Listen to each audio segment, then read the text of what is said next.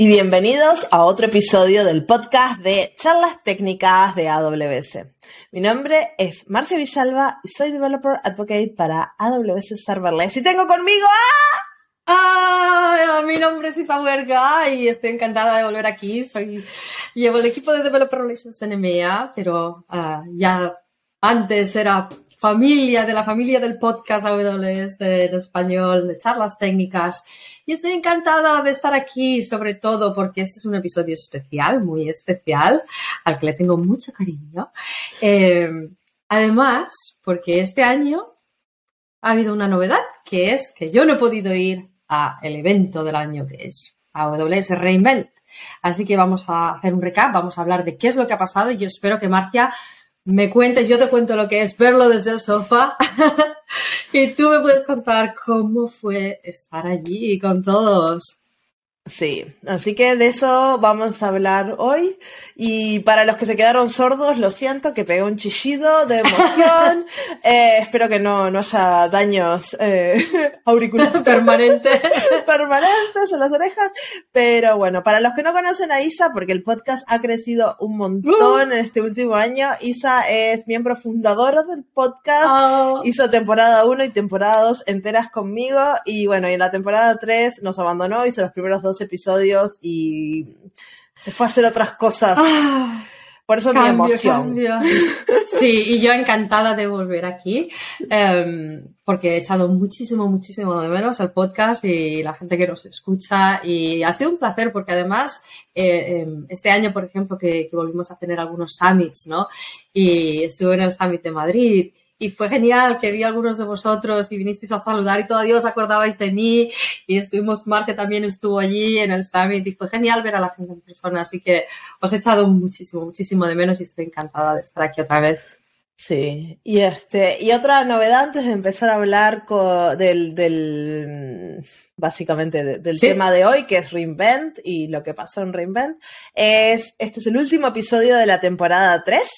Así que si nos están escuchando el día a día, van a tener un pequeño break entre las navidades y enero, este, que es donde Marcia recarga pilas y, y empieza a planificar la temporada 4, que vamos a volver, como siempre, en febrero, con un montón de novedades, un montón de gente ya me dijo que quiere participar del podcast. Si vos querés participar del podcast, que nos estás escuchando, podés escribirme al correo que está en la descripción del episodio. Ahí hay un correo en el cual yo los leo todos los mensajes y si quieren participar, cortarnos algunas historias de terror que saben que me encantan, este, de cómo resolvieron problemas, cómo AWS les ayudó. Siempre pueden contactarse conmigo y allí charlamos. Este, y bueno, eso es lo que les quería decir para que no se vayan y se piensen que esto se acaba. No, no, no se acaba. Marcia y el podcast vuelven en febrero de 2023. Oh my God. Y además tienes una lista, yo sé que ya tienes una lista, muchos invitados ya planeados, súper interesante, así que Sí, sí, sí. hay que esperar a febrero, es lo único. Hay que esperar a febrero y este para, para poder organizar todo y volver con más fuerza.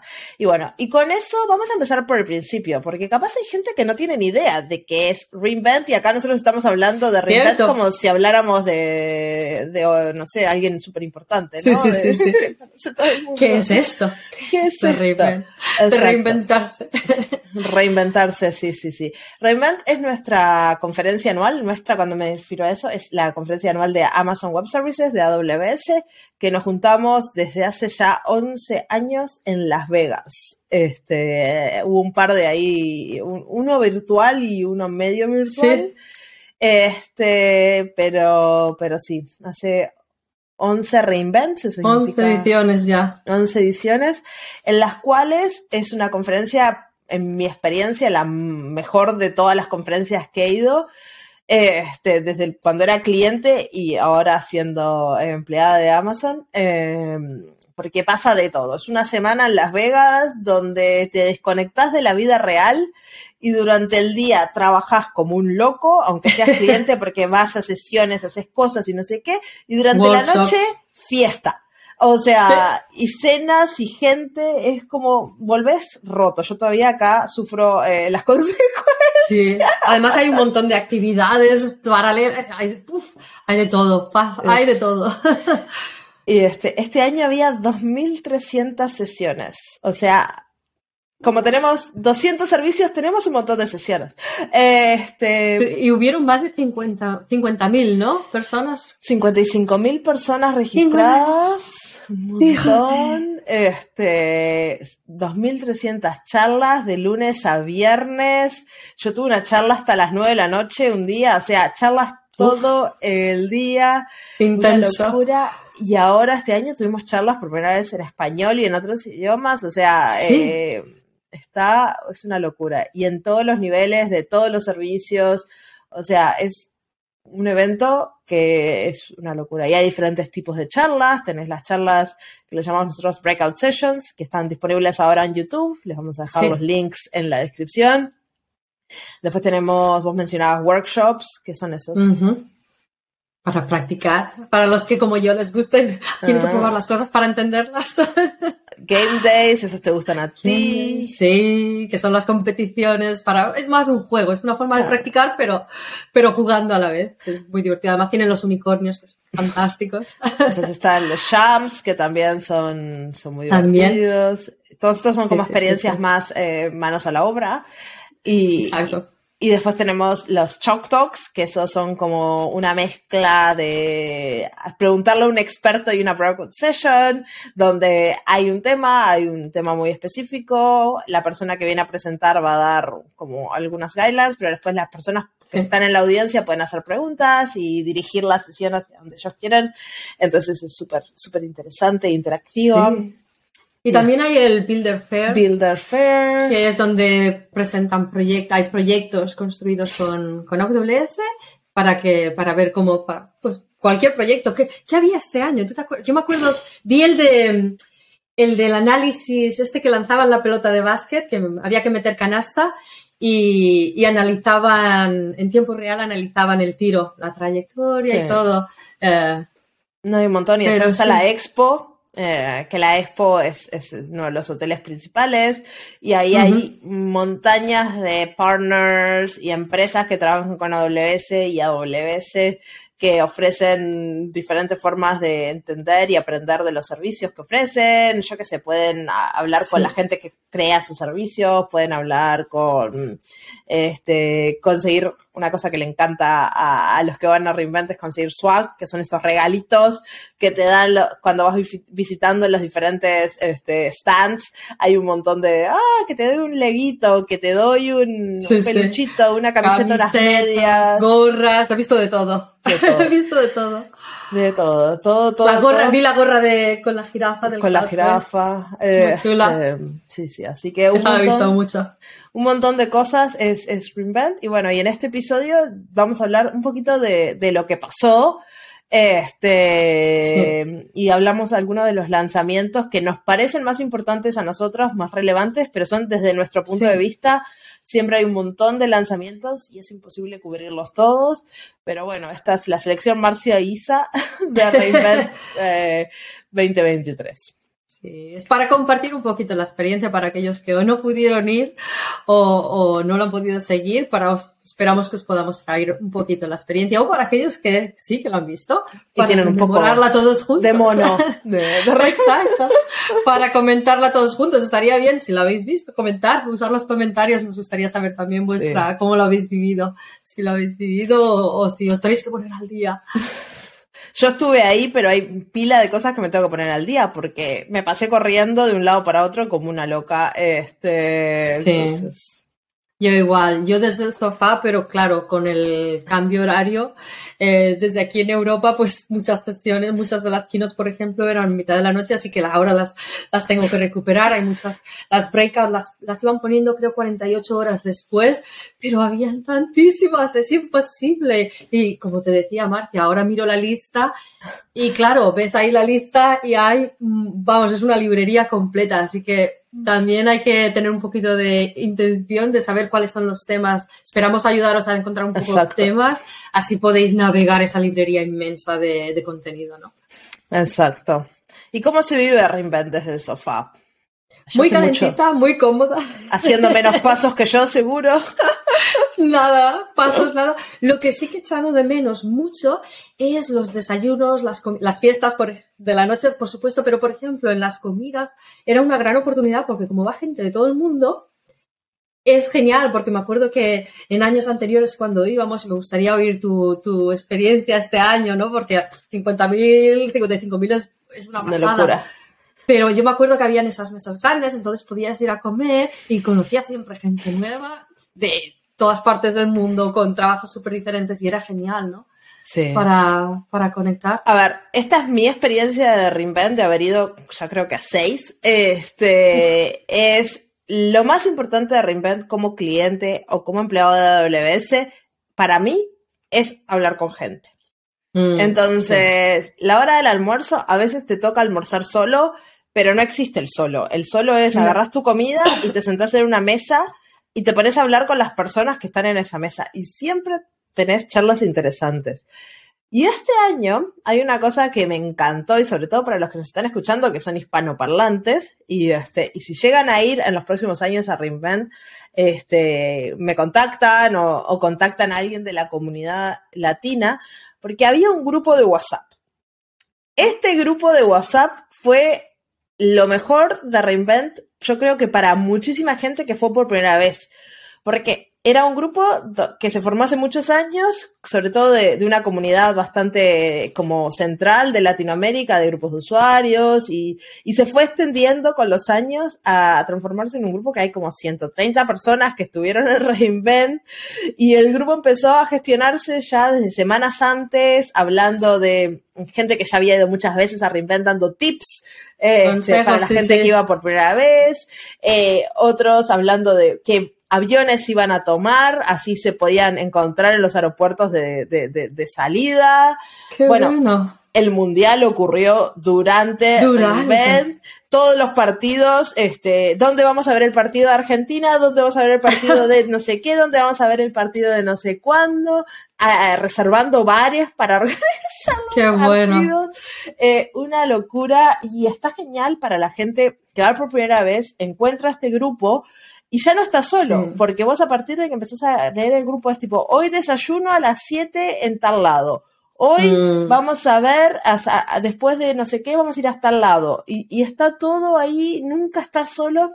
Que me gustaría escuchar en los comentarios y en las redes la gente que, si han ido a Reinvent y han experimentado este grupo, que, que nos cuenten cuál es su perspectiva, ¿no? Porque para mí, yo obviamente no lo seguía porque tenía mis actividades y bueno, yo voy a trabajar, pero para un cliente, yo si hubiera descubierto esto la primera vez que fui a Reinvent, que me acuerdo que fui a Replay, que es la fiesta sola, me aburrí y me fui porque no conocía a nadie y no veía a nadie y es tan grande que era como, uy, ¿qué hago acá?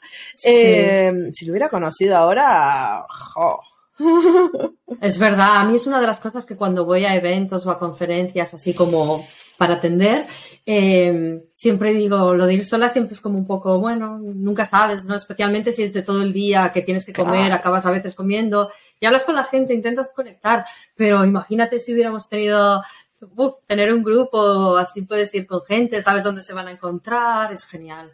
Además así, gente hispanohablante que, que te pasas todo el día con el inglés, con el inglés y a veces pues te apetece, ¿no? También un poco descansar un poco, hablar español. No, estuvo genial. Aparte la gente andaba en, grupos y había un montón de, espacios también de la comunidad, ¿no? Estaba el, Community Launch, donde hubieran como meetups y, charlas de, de, la gente de la comunidad. Entonces ahí a dos por tres aparecía la barra. Sí. Estuvo, claro que ahí en la comunidad tenemos los user groups, ¿no? Que son los, los grupos estos. tenemos los los giros, que tú eras una giro, ya hemos hablado de... y en Latinoamérica tenemos un montón que son súper activos y después los community builders, que son otro programa que son súper importantes, este, porque son gente súper involucrada, que muchas mm. veces son eh, líderes de grupos de usuarios ya también. Ya, entonces, como que son el pulmón de, de, bueno, del grupo de WhatsApp y de, y de, y de la, de la cómo se gestiona Reinvent Sí, desde sí, el punto como- de vista de la comunidad, ¿no? Son los que, los que conocen Que- más. Igual, además, ahora que hay el directorio, em, igual, igual es una cosa que yo recomendaría, ¿no? De mm, no hace falta esperar a Reinvent. No. Mm, el- en el directorio, en la página de AWS, podéis encontrar quiénes son los community builders, quiénes son los giros de vuestra región, cuáles son los user groups, y podéis empezar a conectar con toda esta gente ya mismo. Sí. Y les dejo los links abajo para Sí, que genial. para que vayan a y. Más fácil encontrarlo, claro.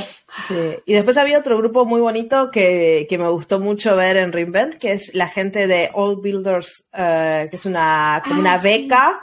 Este, no sé cuántos había este año, pero había un montón de gente que es una beca que se le da bueno. a, a gente que, que no puede pagarse un ticket para ir a Reinvent, sobre todo gente que está arrancando con la nube, de, de, de como lugares que no, no tienen dinero para pagarse eso, vienen de, de- de comunidades más marginadas o de, de Sí. comunidades diferentes, y había un montón de gente, y había mucha gente de Latinoamérica, y me gustó mucho ver eso, Qué porque bueno. eso hace que sea mucho más diverso, mucho más entretenido las conversaciones, y les pagan el pasaje, les pagan el hotel, les dan dinero para los taxis, o sea, está todo Sí, incluido sí, la entrada, o sea, básicamente no tienen que pagar nada de su bolsillo para poder ir a Reinvent, que es muy caro, este, y es una gran forma de conocer un montón de gente y abrir un montón de oportunidades, ¿no? Y esto lo hacen cada año, así que Sí. em, compartiremos el link para que podáis seguirlo para cuando lo abran para el año que viene, pues eh, si estáis en esas condiciones y os interesa atender Reinvent, pues esta puede ser una oportunidad. Se, se abre generalmente a mediados de año porque es un proceso que, que, re- que aplica un montón de gente y Sí, requieren un montón de, de chequeos para ver si se cumplen los prerequisitos seleccionar, y seleccionar. Así que estén atentos, ya se van, se ponen el calendario ahí, mirar en principios de junio, Exacto, a ver si se abrió exacto. eh, para no perdérselo porque es una oportunidad espectacular. Este, Pues sí, la verdad que sí.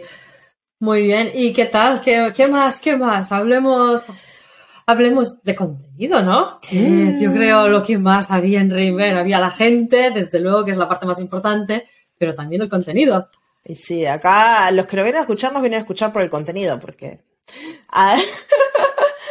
quieren oír un resumen de lo que pasó en Reinvent. De una semana entera en, en unos minutos. Este, no sé, podemos hablar un poquito primero capaz de, de lo que pasó en el área de sustentabilidad, Sí. porque como que fue una de las cosas, bueno, vieron varias keynotes y, y la Sí. sostenibilidad es algo súper importante para, para Amazon y para AWS y yo creo que, que podemos arrancar por ahí, ¿no? Sí, porque además esto es algo que Adam Selipsky cubrió en, en su keynote. Eh, porque como dices tú, pues es una prioridad.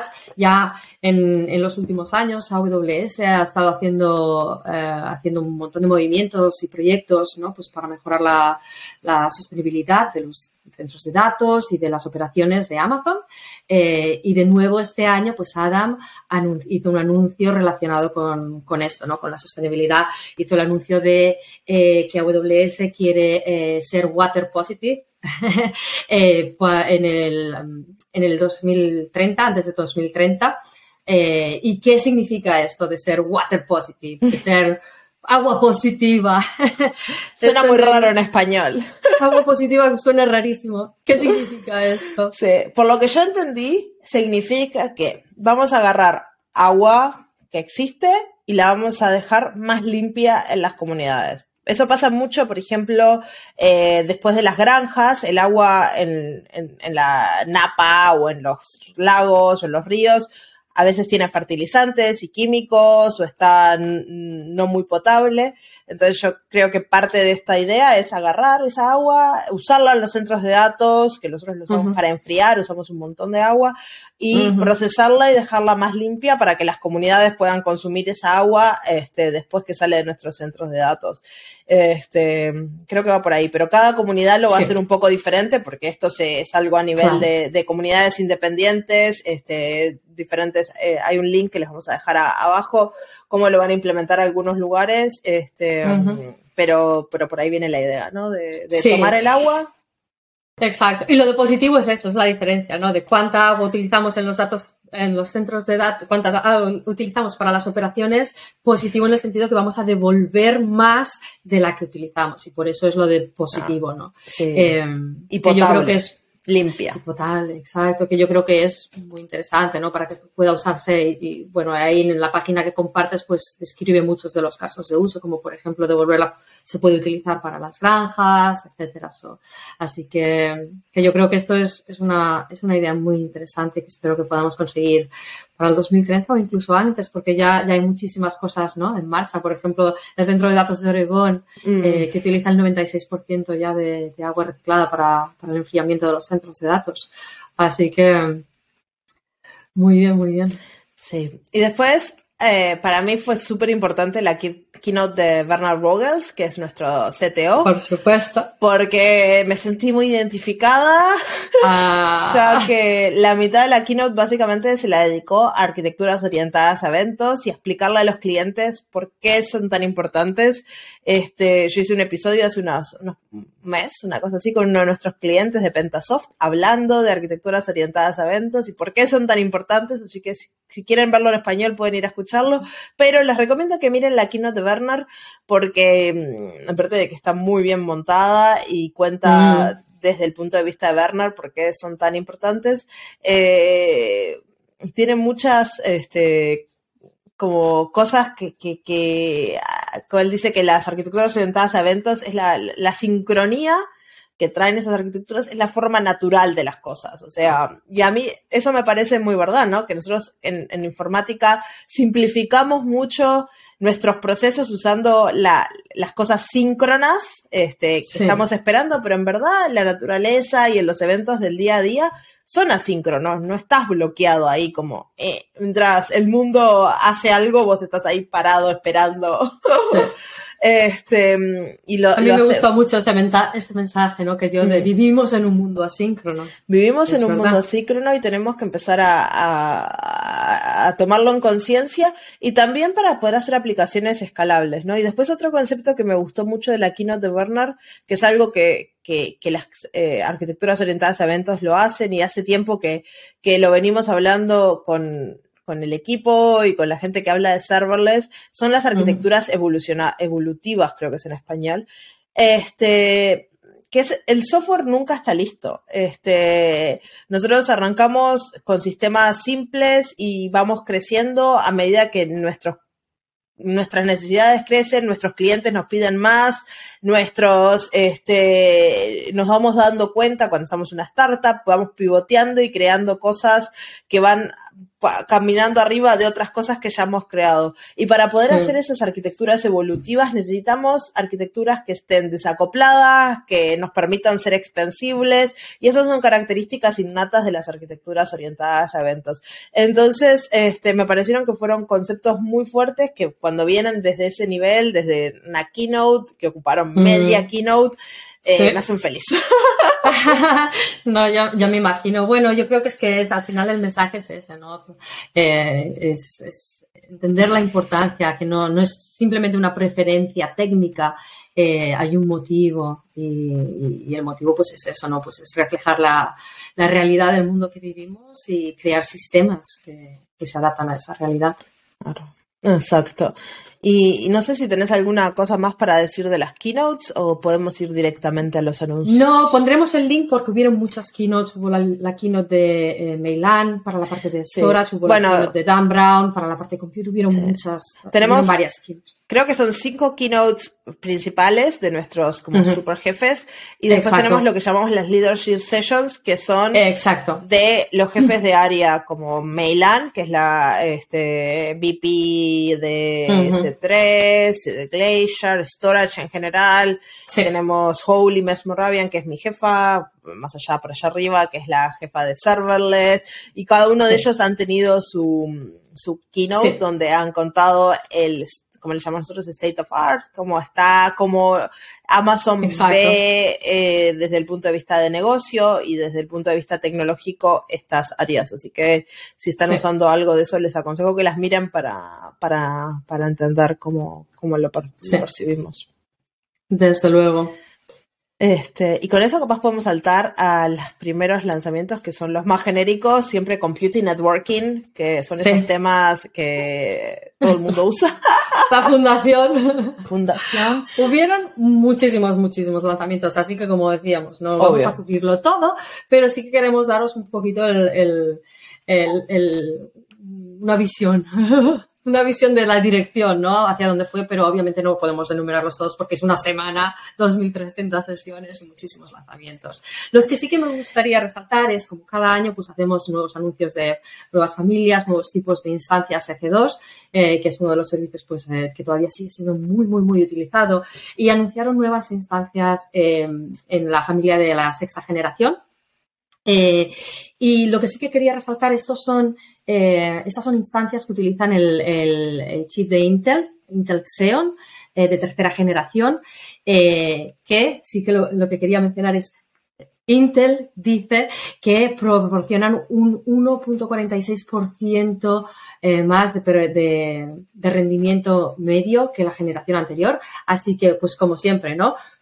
Nueva generación significa más rendimiento, con lo cual potencialmente pues una reducción de costes porque obtienes por, el, por lo mismo pues más rendimiento, con lo cual potencialmente necesitarías menos y por lo tanto potencialmente se pueden optimizar costes. Estas instancias que se han anunciado proporcionan 200 hasta 200 gigabytes eh, por segundo eh, a nivel de red. Wow que es muchísimo, es muchísimo. Y de nuevo, a nivel de rendimiento, pues tienen un rendimiento, eh, el doble de rendimiento eh, a nivel de procesamiento de los paquetes que la generación anterior. Así que, de nuevo, cuando hacemos estos anuncios, no se trata simplemente de, ah, la última versión, es porque dan más rendimiento con los mismos recursos, con lo cual potencialmente pues hacen falta menos instancias para obtener el mismo rendimiento que, se obtendría con la generación anterior y puede ser una buena, una buena oportunidad. Yo siempre pues recomiendo ¿no? considerar estas migraciones. las, unas relevantes que sí que quería eh, pues ayudar un poquito a entender un poco ¿no? cuáles instancias, cuándo utilizar las M6, IN y IDN eh, que fueron anunciadas Normalmente las recomendamos pues, para sistemas, eh, por ejemplo, de, archivo de, archivado, de, para file systems, eh, que necesitan mucha, mucha, mucho rendimiento, ¿no? alto rendimiento. O para, eh, para capas de cacheo, por ejemplo, ya puede ser en memory o, una capa de cacheo que tengáis, o para Big Data, analítica de Big Data en tiempo real, que de nuevo son casos de uso que necesitan pues, todo, todo ese rendimiento. Sí, luego también tenemos las R6IN, IN y las R6IDN, que estas, por ejemplo, pues eh, se basan mucho en memoria, así que pueden ser muy útiles para sistemas que de SQL o no SQL o para bases de datos eh, en memoria, como por ejemplo SAP HANA, que es un, mm. todavía pues lo utilizan muchísimos clientes, lo utilizan, así que estas instancias pueden ser pueden daros ese rendimiento, ese muy buen rendimiento eh, a un coste pues muy interesante, ¿no? Y luego tenemos las C6i, que estas pueden ser muy interesantes, de nuevo, eh, las C es una serie que da la parte de, procesamiento de, procesadores, ¿no? Entonces pueden ser muy útiles para eh, sistemas de, redes. Por ejemplo, si tenéis un, una appliance virtual de red, pues estas instancias pueden ser las, las adecuadas o para analítica de datos o para compute de high performance, de alto rendimiento, HPC, o sistemas de eh, inteligencia artificial o machine learning que necesiten pues ese, ese procesamiento de, CPU, ¿no?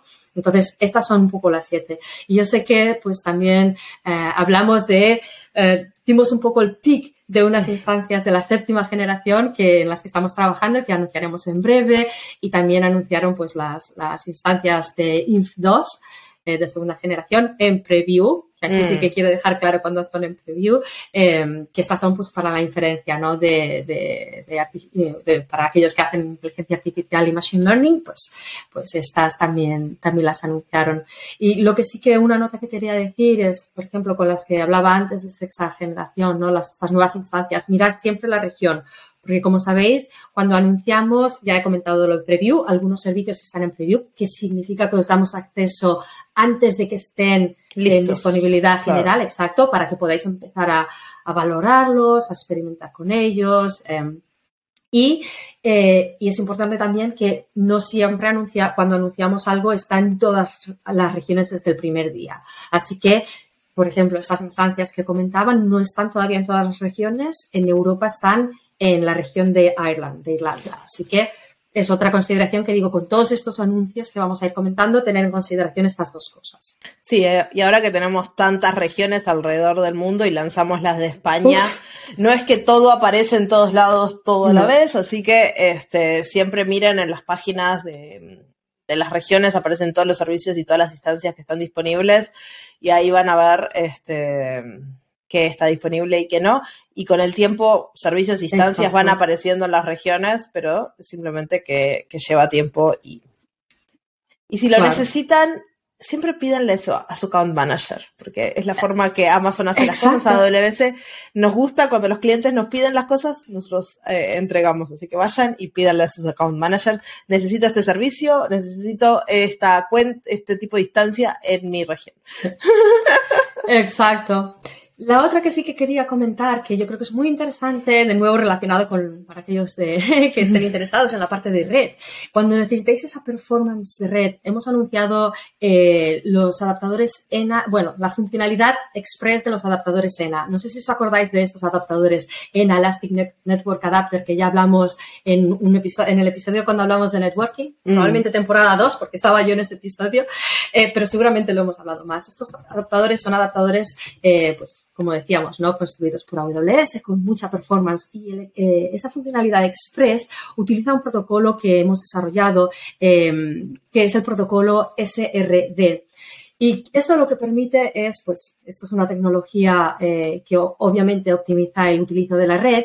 Y anteriormente, pues, cuando queríais más obtener más rendimiento de red, pues muchas de las, una de las maneras de hacerlo es con el multipath de TCP con este protocolo y habilitando esta funcionalidad no os tenéis que preocupar, es el, es el adaptador el que se encargará de, de, hacer, de optimizar el rendimiento de la red y os puede proporcionar pues ese, ese incremento. Así que yo creo que eso puede ser muy interesante para aquellos que, que necesitan ese rendimiento, no tener que hacerlo como siempre, ¿no? Pues con configuraciones adicionales, encontrando maneras que eso siempre pues añade el riesgo pues de tener que gestionar esa configuración. Así que con esta funcionalidad AWS ya se encarga de hacer esa, esa optimización y como decía, pues utilizando este protocolo que para aquellos que estén interesados em, también podéis leer más sobre este protocolo que es muy interesante cómo, cómo lo hace para optimizar este rendimiento de red. La otra que quería comentar es PPC Lattice, mm. que, que, que, esta es muy interesante para aquellos que se están aburriendo de oír hablar de redes y dicen, pero esto es muy complicado, pero esto eh, es que los configurar VPCs. A mí esa me llamó la atención. Conexiones. Mucho, porque ustedes si me conocen saben que yo no entiendo las VPCs todavía y me hago unos líos. Y Y yo incluso, yo vengo del mundo de redes y yo me tuve que acostumbrar a cambiar, ¿no? Y a traducir esos conceptos que yo sabía del mundo de redes en esto en el VPC como es, ¿no? Que son los security groups, que son las, las, las NACL, que son, y tuve que transformar estos conceptos. Y eso que yo vengo del mundo de redes. Así que si ni siquiera tenéis conocimiento de redes, no os preocupéis. VPC Lattice va, a simplificar muchísimo la configuración de, pues, eh, de los VPCs y de, sobre todo de la intercomunicación de todos estos sistemas. Y una cosa que yo encuentro muy interesante es no solo que permite pues, crear servicios en lugar de tener que crear todo el detalle de la configuración de red, sino hablar de servicios. Em, una cosa que yo creo que también va a ser interesante es que va a separar la parte de la administración de red con la parte del propietario del servicio.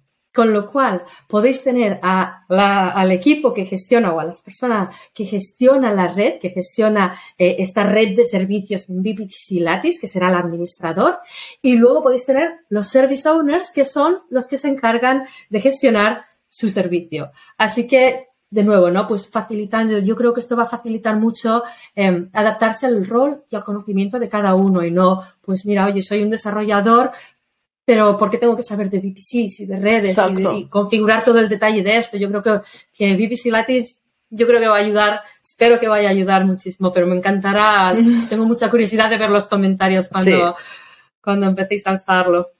Sí, sí, yo también. Y la última de Computer Networking, ya sé que hay muchas más. sí, hay muchas. pero teníamos que elegir algunas. Quería hablar de la de ECS eh, Service Connect, que también la he elegido porque, de nuevo, es una que yo creo que puede ayudar a simplificar muchísimo. ECS es el servicio de containers, Elastic Container Service, eh, en AWS. Y este servicio lo que va a permitir es simplificar, además ahora cuando tú hablabas, ¿no? De, este mundo distribuido, este mundo asíncrono y creamos todos estos microservicios y en el mundo de containers, pues ya lo sabemos, ¿no? Cuando tienes que poner en comunicación todos estos servicios, pues siempre ha sido una cosa que hemos tenido que hacer a mano, ¿no? Tenías que crear pues tus load balancers y poner todo en comunicación con todo.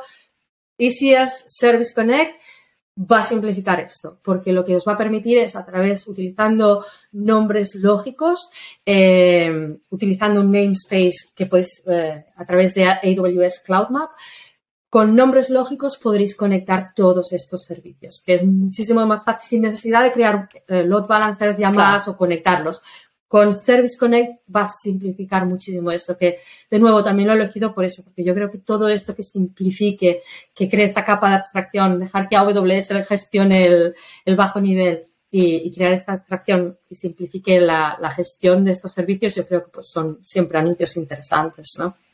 Sí. Este, y siguiendo con el tema de compute, me gustaría hacer, hablar de dos anuncios de Lambda este, uno que al menos la gente de Java ya lo debe saber, que es el Lambda Snap Start, que Java, un problema grande que tenía cuando trabajabas con Lambda es que el, básicamente lo que llamamos nosotros el cold start, es básicamente la primera invocación de cada ambiente de ejecución de Lambda, demoraba mucho ¿Por qué? Porque Lambda trabaja con su máquina virtual y bueno, y demoras en cargar la aplicación, en cargar la máquina virtual. Por ejemplo, si trabajas con Node, eso capaz no lo, no lo percibís tanto, pero con Java y ambientes que tienen esa máquina virtual es bastante tedioso. Entonces, ahora lanzamos una funcionalidad que se llama Snap Start, que básicamente lo puedes habilitar en tus funciones de Java y eso va a crear como un, como una copia, un, snapshot de, de, lo que es la inicialización de tu función, básicamente de lo que pasa en ese primer cold start. Entonces, cuando tu aplicación de Java em, empiece en funciones de lambda limpias, haciendo ese cold start, va a ser como mucho más rápido, porque no va a tener que cargar todo de cero, va a agarrar ese ambiente, esa snapshot y va a empezar desde ahí.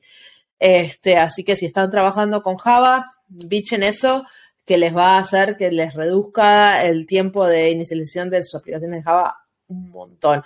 En un Hello World lo hacen un 50%, pero cuando empezamos a hablar de aplicaciones más complejas se puede llegar a ver como un 10x de improvement en la performance. Wow. Esa fue una, frase en Spanglish horrible, un 10x. Un 10x. Este, bueno, pero espero que me hayan entendido.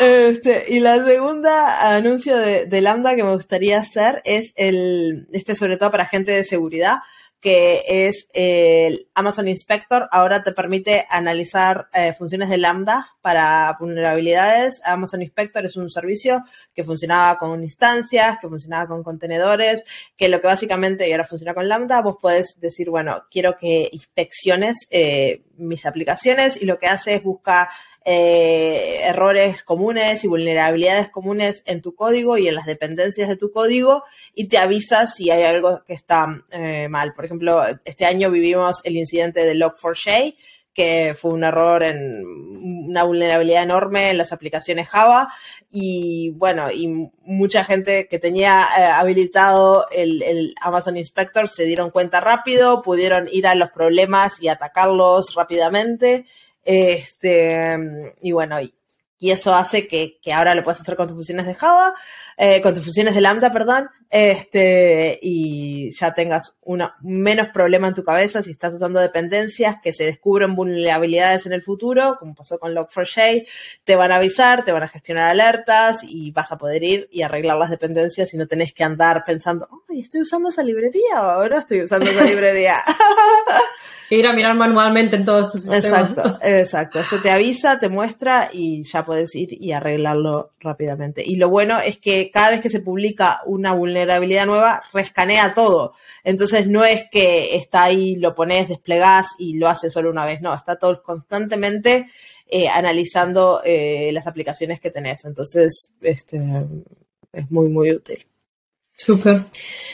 Y bueno, y ahora podemos entrar al mundo de arquitecturas orientadas a eventos, que fue muy famoso. Ah, Y acá quiero hablar de un par de lanzamientos de un servicio que se llama EventBridge. So, así que EventBridge hasta Reinvent o hasta unas semanas antes de Reinvent, básicamente tenía una sola funcionalidad, que eran los buses de eventos, que son buses que nos permiten eh, conectar microservicios entre ellos. Los buses de eventos están buenísimos este, porque nos permiten tener buses para nuestras aplicaciones en los cuales los eventos van de un lado a otro. Antes a Reinvent, mm, una semana antes, lanzamos lo que se llama el EventBridge Scheduler, que es como una funcionalidad de EventBridge totalmente diferente de los buses de eventos que nos permiten crear tareas eh, programadas en AWS. Y esto es la nueva forma de crear tareas programadas en AWS. Antes usábamos CloudWatch Events, pero CloudWatch está, eh, eh, CloudWatch Events está como construido sobre EventBridge, así que estábamos usando EventBridge sin darnos cuenta. Y ahora con Scheduler lo que podemos hacer es crear primero un montón de tareas programadas, ya no hay límites en la cantidad, porque EventBridge tiene límites de cuántos eventos puedes tener, cuántos buses de eventos puedes tener, cuántas reglas puedes tener, está muy limitado porque está diseñado para conexión entre microservicios. Pero con tareas programadas podemos tener mm, millones de, eventos. Este, y podemos crear eventos de forma recurrente y podemos crear eventos de forma una vez. Y esto lo podemos hacer desde el punto de vista de operaciones, o sea, bueno, quiero a, a que prender todas mis instancias a las 9 de la mañana, que es cuando empieza mi tráfico, y podés crearlo así. O también para crear aplicaciones, ¿no? Este, bueno, quiero gestionar eh, cuando un usuario paga su cuenta, que se cree una tarea programada que para dentro de un año, que es cuando se le vence eh, lo que pagó, se lo borre de, del sistema de usuarios pago. Entonces, ahora automáticamente eso lo puedes hacer con integraciones súper sencillo. Este, antes la gente lo hacía, pero tenía que crear como procesos batch que iba todos los días, miraba la tabla a ver si hay algún usuario este, que expire hoy y lo borraban. Este, hoy puedes crear todo eso en base a reglas programadas que hace que un montón de, yo lo veo desde el desarrollo de software, vos lo verás desde el punto de vista de operaciones, sí, súper útil. pero es súper útil porque podés hacer, no Mm. sé, enviarle recordatorios, podés hacer acciones, por ejemplo, eliminar estos usuarios que ya no te pagan más, puedes hacer un montón de cosas que abre las puertas a, a un montón de cosas. Wow. Y durante Reinvent lanzamos otra funcionalidad de, de EventBridge que son los EventBridge Pipes. Y acá la idea es crear integraciones este, entre dos sistemas de integraciones.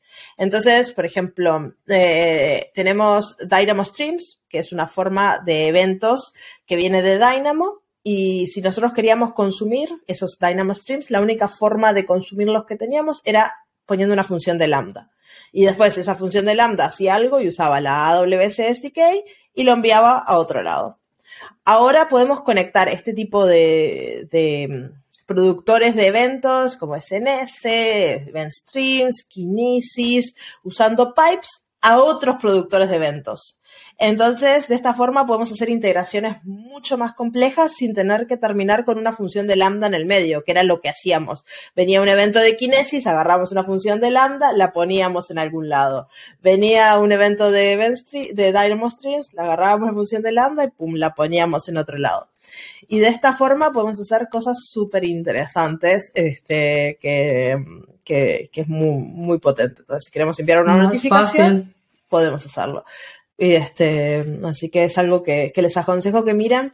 Con estas tres cosas, ahora EventBridge se vuelve un sistema para hacer arquitecturas orientadas a eventos impresionante. Tenemos el Event Bus para conectar microservicios, eh, el Scheduler para programar tareas y crear eventos orientados a tiempo, y tenemos el Pipes para conectar nuestros diferentes servicios de, eh, este, de eventos entre sí de forma automática. Así que por eso tenemos EventBridge. Y después, otro lanzamiento relacionado este, a serverless y al mundo de, gestión de, eventos. Este es, un, un de Step Functions que se llama el Distributed Map. Este, y esto se puede usar con arquitecturas orientadas a eventos o no. Este, porque la gracia acá es como un super map. Este, Entonces, por ejemplo, tenemos un montón de archivos en S3 o un archivo de JSON o CB, Comma Separated Values, eh, gigante, con un montón de valores o un montón de archivos en S3 como imágenes, no sé qué. Y queremos procesarlos. Y a todos le queremos aplicar el mismo, la misma función, la misma función de lambda, por ejemplo. Antes, si lo queríamos hacer, teníamos que hacer como batch, teníamos que hacer, este, si eran demasiados, teníamos que crearlo como en partes. Si usábamos mm. step function, solo podíamos hacer de 40 a la vez o de 400, una cosa así. Ahora podemos básicamente ingerirlos todos y aplicarles esta función a todos a la vez. Y después step function se va a encargar de, de mostrarnos el resultado en un solo lugar y nosotros podemos este, usar ese resultado para algo. Podemos guardarlo en S3 o podemos hacer lo que queramos. Entonces, ese como super map distribuido es, es, muy potente para gente que tiene o muchos archivos o muchas cosas que son iguales a las cuales le quiere aplicar la misma función. Este, y esto es a escala, este, funciona para, para step functions de, de, todo tipo, así que, y lo pueden integrar en sus, en sus workflows ya. Y eso por un lado de, de Step Function, se ven Muchos anuncios que, que, veo que soportan el mensaje de Werner, así que no es ah. solo esto es lo, estas son los event driven son útiles, sino también anuncios que van a ayudar a construir estos ambientes. Está muy bien.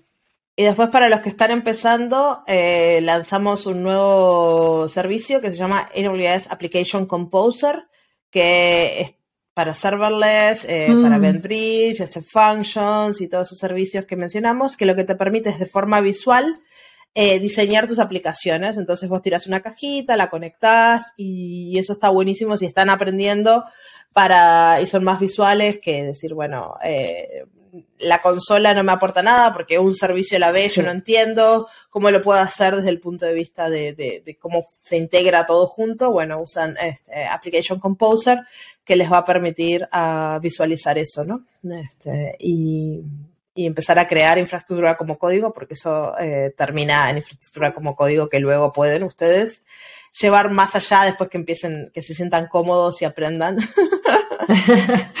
Este, muy interesante. Esta lo veo muy interesante lo que dices tú, ¿no? Pues para, para empezar, que a veces es para un poco, arrancar. Abres la consola y es como todo esto. O si quieren hacer infraestructura como de código, ven la página en blanco y dicen, ¿qué es lo primero que escribo? Claro. Este, entonces acá ya sabes, bueno, necesito una función, tiras la función, le pones un nombre, le pones no sé qué, los parámetros, esto te genera un montón de cosas automáticamente. Entonces no tenés que ir escribiéndolo vos y después, bueno, lo tenés. Sí, sí, bueno. ¿Y más podemos hablar de datos ahora, Isa? Sí, datos. Ah, de nuevo, han habido muchos y no voy a cubrir la parte de, eh, inteligencia artificial y machine learning porque es todo un mundo y ahí sí que recomiendo, hay una keynote eh, dedicada a esto que ya recomiendo ir a mirar la keynote y las, y las breakout porque hay muchísimo, muchísimo contenido. Pero sí que, bueno, una porque para los que sepáis y para los que no sepáis, yo tengo mucha pasión por Redshift, es un producto que, vi desde la versión 1, lo he visto crecer y madurar y, ser lo que, pues lo que estoy. Así que quería compartir, han habido muchos anuncios relacionados con Redshift, que es el Data Warehouse en AWS. Em, el primero es la eh, ingestión de datos, eh, que ahora te puede hacer la copia automáticamente desde S3, con lo cual ayuda mucho, no tenéis que crear vuestras pipelines y vuestros procesos. También hablando de pipelines, eh, han anunciado la, em, una ETL, eh, ETL integration con Amazon Aurora, así que directamente te hace esta transferencia de datos de Aurora a Redshift para que podáis hacer los análisis directamente en Redshift con datos transaccionales o los datos que tengáis en Aurora, que de nuevo, sin que tengáis que crear vuestra y mantener vuestras propias pipelines de datos, que yo creo que, como decimos, ¿no? Todo lo que sea simplificar, eh, pues ayuda. Eh, siguiendo con la ingestión de datos, también han anunciado eh, ingestión de streams, de data en streams, desde Amazon Kinesis Data Streams y desde Amazon MSK. De nuevo, más tipos de datos y facilitando esa ingestión a Redshift. Y luego eh, tres anuncios que quería comentar que también creo que pueden ser muy interesantes. Eh, Redshift bueno, siempre ha sido, uh, siempre ha estado muy, muy, muy avanzado a nivel de seguridad, ¿no? Tenía el column access y el row level access, que, bueno, pues muchos data warehouse no tienen y esto es bastante, yo creo, bastante interesante para, para la seguridad. Y ahora, pues también hemos anunciado eh, en preview, sí que quiero notarlo, el dynamic data masking, que os va a permitir eh, de forma dinámica, pues, eh, enmascarar algunos de los datos pues porque como sin que tengáis que hacer, pues como decíamos, un proceso paralelo, pues que esto es, en el, en el mundo de Data Analytics es siempre muy necesitado, ¿no? Cuando tienes pues diferentes roles que necesitan tener un diferente acceso a los datos, pues siempre tienes que encontrar la manera, pues o creando mm, eh, visuales separadas o, o, claro, creando filtros o materialized views o creando, encontrando, siempre tienes que encontrar la manera pues de de proporcionar diferente acceso y con eso pues os va a permitir de forma dinámica enmascarar los datos para dependiendo del acceso que queráis dar. La otra relacionada con la seguridad es que ahora se puede utilizar Lake Formation para eh, centralizar los controles de acceso, eh, de nuevo, para compartir datos que estén en Redshift. Así que yo creo que esta también puede ser muy interesante. Y la última es eh, también en preview el multi, el soporte de multi-ACID para tener Redshift en múltiples zonas de disponibilidad, que aunque Redshift es un sistema resiliente, pues por ejemplo, si queréis tener un sistema eh, activo pasivo, si queréis tener un sistema que pues en caso de desastre tenéis que levantar, pues ya no tenéis que mantener vuestra propia copia o tenéis que hacer vuestro propio sistema. Con un sistema podéis ahora configurar Redshift en modalidad Multi-Availability Zone, que os va a permitir pues, tener esa extra resiliencia todavía más. Y moviéndonos de Redshift, hay un par más que quería comentar porque creo que son muy útiles en el mundo de datos, ¿no? Uno es eh, Amazon Document DB, ahora tiene los Elastic Clusters, que de nuevo súper útil, ya no tenéis que buscar vuestro sistema para, para escalar, para pues, cuando tenéis que hacer una actualización o para cuando tenéis que cambiar ¿no? la dimensión del cluster. Ahora DocumentDB soporta clusters elásticos, completamente elásticos, así que de nuevo AWS ya se encarga de, de, manejarlo.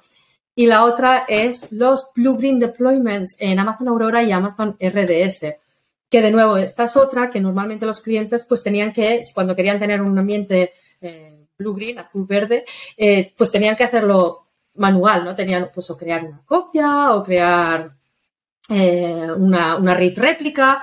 Eh, ahora hay esta funcionalidad directamente nativa de Amazon Aurora y de Amazon RDS que te permite crear un ambiente blue green. Sí, eso, es, eso es súper útil para lo que nosotros hablamos mucho, que son los despliegues inmutables. Este, que las bases de datos suelen ser un gran problema, ¿no? Porque si cambiamos la base de datos en nuestro despliegue, en nuestro despliegue, ¿cómo podemos hacer un despliegue inmutable manteniendo dos ambientes a la vez?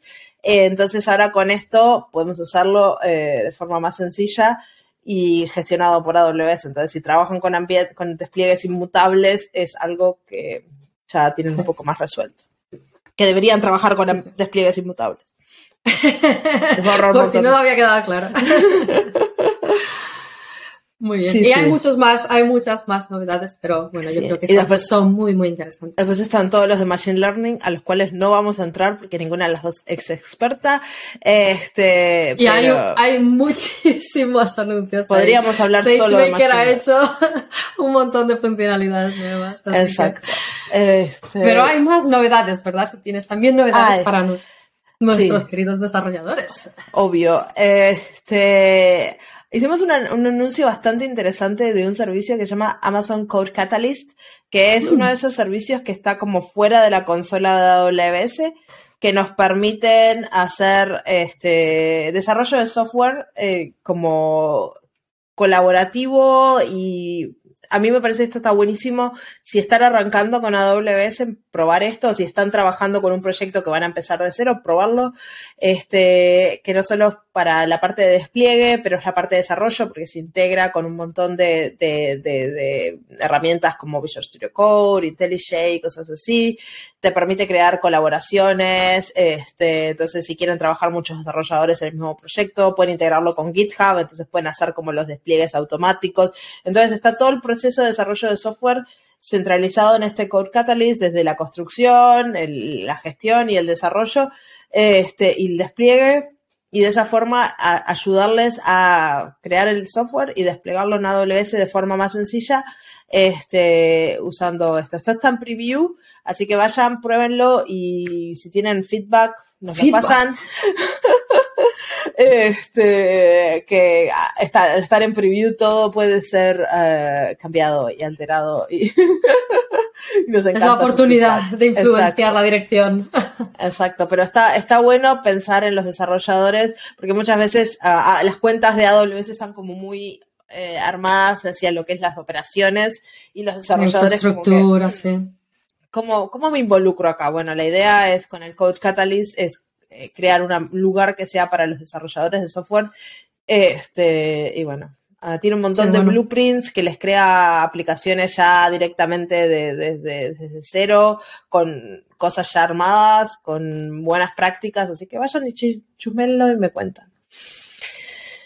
Y después para los desarrolladores y operaciones en sí, pero me gusta ponerlo en la parte de desarrollo porque yo creo que la observabilidad es responsabilidad del desarrollador al principio, eh, que eh, hay un par de cosas de CloudWatch. Este, la primera es Cross Account Observability, que significa que ahora desde CloudWatch puedes ver las diferentes eh, cuentas que tengas este, y puedes ver las dashboards. Que eso pasa mucho que tenemos ambiente de, em, de, desarrollo, ambiente de prueba, ambiente de producción y teníamos que ir conectándonos nuestras diferentes cuentas y era un Y deberían estar en cuentas diferentes, súper importante. Ya lo hemos hablado muchas veces. Eh, ¿Por qué? Este, y bueno, y teníamos que ir logueándonos, ir viendo y ahora podemos tenerlo todo junto, aunque esté todo en cuentas separadas y hace la vida más sencilla. Y hablando de protección de datos, que eso lo mencionaste vos para Redshift y ahora para CloudWatch podemos habilitar la política de proteger datos sensibles. ¿Cuántas veces nos ha pasado que escribimos en nuestros datos cosas que no deberíamos, en nuestros logs cosas que no deberíamos? Y y bueno, entonces ahora podemos crear políticas que usando Machine Learning y patrones como expresiones regulares descubren este tipo de cosas que no deberíamos escribir en nuestros, en nuestros logs y las enmascaran y también nos avisan de que algo que no debería haber sido escrito ha sido escrito para que podamos tomar acciones, así que eso también eh, está bueno para los desarrolladores. sí, yo creo que este es uno de los usos mejores de Machine Learning y Artificial Intelligence, porque los humanos somos humanos, vamos a cometer errores, es que es parte de la naturaleza humana y yo creo que este es uno de los mejores utilizos de Machine Learning. Esto va a pasar, no vamos nunca a, intentar que los humanos no cometan errores, no es la dirección porque es un imposible. Pero utilizar estas herramientas para automatizar la detección y la y la mitigación y la, y la, la, corrección de estos errores, este sí que es, yo creo, el, la mentalidad adecuada. Sí. Entonces, a mí esta, este lanzamiento me parece que está muy alineado con el de Lambda, el de Amazon Inspector para, para aplicaciones, porque son estos inspectores que están todo el día mirando y, están ahí vigilándote y si pasa algo te van a avisar. Te avisan, Entonces vos puedes quedarte tranquilo y bueno, que si es algo que no está bien o algo que no debería pasar, lo vas a poder arreglar y puedes hacer un cambio en el código y decir, bueno, este log capaz no debería escribir lo que está ahí, vamos a cambiarlo y seguimos. Exacto. Sí, sí, sí. Y, esos son los lanzamientos como en categorías que, que me gustaría cubrir. Pero después hay unos cuantos lanzamientos que me parecen curiosos y, y siempre lanzamos cosas extrañas como, no sé, lanzamos nuestro servicio de computación cuántica hace unos años, otro que nos permite gestionar satélites. Entonces siempre hay cosas este, por el estilo así como raras eh, y que nunca pondría en práctica porque no tengo satélites. Em, pero, pero me parecen curiosas. Una de ellas es que lanzamos ahora es Amazon Omics que es como un servicio que nos permite analizar, gestionar eh, información biológica y genómica en escala. que lo de Omics viene, que yo no lo sabía esto, lo, lo, leí, viene de todas las eh, ciencias que acaban en Omics. Por ejemplo, mm. Genomics. Y por eso se llama Omix, que yo no lo sabía. Y hay muchas, pero yo tampoco las conocía. Claro. Pero, pero esto me causó gracia porque hace tiempo tuve una charla con un amigo que es genetista y él nos contaba, me contaba del costo y del trabajo que le da gestionar esta información genética y cómo tienen los data centers y cómo las nubes no le ayudan. Entonces, cuando Ah. vi este lanzamiento, el primero que hice fue copy-paste. Mira lo que le anuncia. A mí no me sirve, pero a vos seguro que sí. Pues sí, sí. Este, y después lanzamos otro que se llama eh, Simscapes Weaver. Y este, Este lo vi súper interesante, vi tu artículo, sí. este es súper interesante, más allá de que lo que nos permite hacer es hacer simulaciones a gran escala, pero a mí lo que más me llamó la atención de este lanzamiento no es hacer simulaciones a gran escala, porque es algo que nunca voy a hacer, pero es la tecnología que usa este servicio para conectar 10 instancias o hasta 10 instancias de S2 para que trabajen juntas como si fueran una supercomputadora para que esta simulación a gran escala puedan los elementos que están simulados, que son elementos inteligentes, puedan pasar de una máquina a la otra de forma este, transparente, para que todas las máquinas estén como sincronizadas en el mismo tiempo y toda la tecnología que se hizo para poder hacer este servicio posible. Este, si leen el artículo, yo no me enfoco casi nada en la parte de las simulaciones porque no, no, no, no es algo que, que, que necesite, pero me pareció brutal la infraestructura y cómo se usó, este, eh, cómo se hizo para, para armar este servicio, este, conectando tantas este, máquinas juntas y todos los challenges que hay, ¿no? De, de, de la sincronización de todas estas computadoras que para, parezca transparente. Y es algo que no se podía hacer hasta ahora. Las simulaciones estaban realmente, este, mm. eh, dentro limitadas, de, de sí. limitadas por una por el tamaño de la máquina que podías tener claro y es muy loco eso este así que ahora podemos hacer simulaciones reales a gran escala y me encantó qué bueno este um, no sé si vos tenés alguno pero yo tengo otro más Sé que, no sé si vas a decir la de supply chain. Sí, yo esta la este. encuentro fascinante. Sí, yo sí, también. sí. Este, pero esto me, me, causó gracia porque el episodio anterior, si nos escuchan, hablamos de los problemas y los challenges que tenemos a la hora de crear este, cadenas de valor. Y hablamos de todas las partes difíciles y yo no tenía ni idea de este lanzamiento. Este, y cuando vi que lo lanzaron, digo, wow, esto resuelve todo lo que hablamos en el episodio anterior. Fíjate. Y me voló la cabeza porque era como, estaba Adam explicando a Adam Selensky todas las cosas que resolvía y todas las cosas que, que, que, aprendimos de Amazon y que estamos llevando a, a este servicio y digo, wow.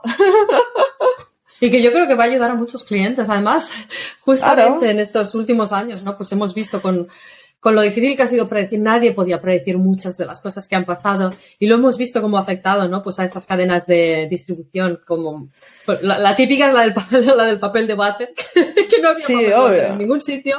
Pues era muy difícil hacer el forecast y hacer una previsión, ¿no? De, de consumo cuando estaban pasando cosas que eran impredecibles a una escala absurda y, pues es genial tener herramientas como esta que van a ayudar a utilizar, pues utilizando pues lo que decíamos, machine learning, eh, inteligencia artificial, para ayudarnos a hacer, ¿no? Pues ese forecast, para evitar pues tener demasiado stock o que nos falte stock y ayudarnos con muchas de esas tareas de, supply chain. Así que yo creo que esta, pues, creo que muchos clientes la van, se van a beneficiar. Exacto. Y con eso lo último que me gustaría mencionar es que ahora, si nos están escuchando desde Buenos Aires, tienen eh, local zones. Así que este, hemos lanzado un montón alrededor del mundo, pero la de, la de Buenos Aires abrió durante Reinvent. Así que pueden tener ciertos cómputos cerca de ustedes y de sus clientes. Este, sí. hay, que, hay que habilitarlas, pero no es tan complicado. Ya hay muchas, muchas cosas que pueden empezar a hacer desde sus local zones, así que les, les recomiendo que vayan y chusmeen cómo, cómo usarlas. Sí, sí, sí. sí. Siempre, siempre es interesante tener las aplicaciones más cerca de los usuarios. Lo más cerca de los clientes posible. Siempre decimos eso, ¿no? Pues esto, esta ayuda, ¿no? Reduces la latencia, performance, mejor rendimiento, mejor experiencia de usuarios, clientes más contentos, a todo junto. Exacto. Exacto, y bueno, y no sé, ¿algo más que quieras agregar o creo que Yo creo que hemos cubierto todo. Paseamos por todos Eh, lados. Yo creo que sí, creo que hemos cubierto muchísimo. Hay muchísimas cosas que nos hemos dejado Muchísimas fuera. más. Eh, muchísimos anu- anuncios, estoy segura. Igual nos podéis poner en los comentarios, ¿no? Si, si hay alguna que creéis que era la, la más y la mejor y no la hemos comentado y os gustaría saber más, pues ponerlo en los comentarios, así ayudará, yo creo, a Marcia a planificar también, aunque ya sé que tiene, que ya he visto algún- una parte del plan de la próxima temporada y es, vamos, fantástico, no os lo perdáis. Hay que esperar, yo lo único que digo es ahora tengo que esperar a febrero. A descansar un poco y si no se pueden poner al día con los episodios que, que lanzamos. Exacto, reescuchar los episodios pasados. Sí, y en los comentarios les voy a dejar, en los comentarios, en la descripción del episodio les voy a dejar links a las charlas que están, las que son breakout sessions, que están disponibles ya en YouTube, a las keynotes, a las leadership sessions. Les voy a dejar un link a los anuncios más importantes, todos los que mencionamos, más un montón que no mencionamos. Y les voy a dejar también links a diferentes episodios del podcast en el cual entramos más en detalle en muchas de las cosas que hablamos hoy. Así que eh, de acá a febrero tienen material para entretenerse. Y tu charla, que tú tuviste charla en Reinvent también. Solo tuve cuatro charlas, pero bueno. Por eso digo, ¿cómo se llamaban? Este, Para los que eh, quieran ver hice a una Marcia. sobre una sobre aplicaciones distribuidas eh, multiregión. Así que pueden ir a ver esa. Este, igual dejamos los links abajo. Una de cómo hacer un lift and shift de una aplicación web a serverless. Y después otra sobre OpenTelemetry. Así que esas son las tres charlas. una tenía una Uh, repeat. OpenTelemetry es súper interesante para observability. Para observabilidad. Exacto, así que hay pa- para entretenerse acá febrero y les va a faltar tiempo. Sí, sí. Genial. Pues muchísimas gracias, Marcia, por dejarme formar parte de este recap de Reinvent y cierre Muchas gracias, La temporada Isa. 3. por venir a visitarnos. Este, espero que en la temporada 4 vengas, aunque sea una vez, a saludarnos, Ah. porque siempre me hace feliz verte aquí y estoy segura que la audiencia también. Este, y bueno, y con eso nos despedimos de la temporada 3. Ya se acabó 2022. Se acabó. No puedo creer que ya estamos a fin, mediados de diciembre. Eh, feliz El Navidad. tiempo vuela. Año nuevo. Felices fiestas, Felices fiestas, a descansar y estén atentos a las redes sociales. Pueden seguirme en LinkedIn, pueden seguirme en Twitter y ahí voy a estar publicando cosas porque hay un montón de cosas que se vienen y, em, y ahí voy a estar escribiendo. Así que bueno, con eso me despido. Les agradezco a todos por llegar al final del episodio de la temporada y escucharme. Pues sí. Que Muchas gracias, Marcia. Muchas gracias. Gracias a todos. y Felices fiestas. Chao, Felices fiestas.